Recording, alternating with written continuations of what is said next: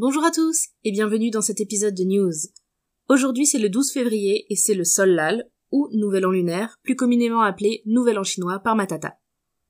C'est la fête la plus importante en Corée, tout le monde saute dans le train ou la voiture pour rejoindre sa famille et célébrer ensemble. On avait d'ailleurs abordé cette célébration dans le dernier épisode du calendrier de l'Avent, et je vous mettrai donc euh, le lien en description si vous voulez l'écouter ou le réécouter. C'est l'occasion de manger du tteokguk. Le tteokguk est une soupe traditionnelle faite de tranches de gâteau de riz, les fameux tok que l'on retrouve dans les tteokbokki qui piquent beaucoup trop fort par exemple, avec du bouillon de bœuf et très souvent de l'œuf. Si vous avez déjà entendu cette phrase de mamie, la soupe ça fait grandir, eh bien sachez que l'on dit que manger cette soupe fait vieillir d'un an. Pour l'anecdote, sachez qu'il existe plusieurs types de tok et que le garet tok est celui qui est utilisé pour cette soupe, celui-ci étant à base de riz non glutineux.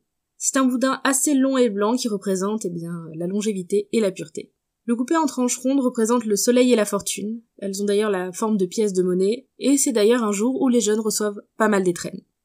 Je m'arrêterai là pour l'anecdote culinaire, mais le thème de Garétoc est un peu flou, et il pourrait venir du nom d'une pelle agricole au long manche qui s'appelle le garé, et que l'on tirait avec de longues cordes. Voilà, puisque le toc, euh, enfin le Garétoc est un long boudin blanc. Après bon, j'ai pas trouvé de source très sûre, mais c'est une explication possible, et je la trouvais quand même pas mal imagée. Bref, c'est un épisode de news, alors je vais vous parler des nouvelles. Je n'en ai sélectionné qu'une seule pour la reprise, et parce que je me suis déjà pas mal égarée avant. La Corée du Sud lance une campagne de tests PCR sur les animaux domestiques. En effet, les chats et les chiens présentant une toux, de la fièvre ou des difficultés respiratoires peuvent désormais être testés pour le coronavirus s'ils ont été exposés à des personnes porteuses de la maladie. Et pourquoi cette campagne? Pourquoi maintenant?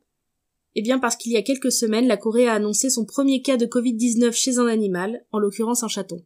Le test sera réalisé par une équipe incluant un vétérinaire, à proximité du lieu de résidence de l'animal et les animaux positifs devront être mis en quarantaine pendant 14 jours. Si leur maître déclare le virus, ils seront alors placés dans des chenilles ou les centres d'accueil. Enfin, les chats et les chiens, hein, pas les maîtres. Le cas de ce chaton n'est malheureusement pas le premier cas de contamination homme-animal non humain. On a notamment eu des gorilles contaminés dans un zoo, etc. On a aussi eu des visons contaminés, voilà, dans le monde il y a eu beaucoup d'animaux contaminés. Mais cette campagne de dépistage qui se déroule depuis ce lundi 8 février montre que le pays continue sa traque méthodique du virus.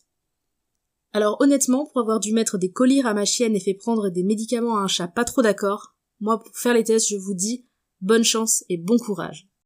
Bref, c'était les nouvelles, on se retrouve la semaine prochaine pour le dernier épisode de cette saison 2 de Gone en attendant, n'hésitez pas à aller explorer Podcut et tous les podcasts qui le composent. À bientôt!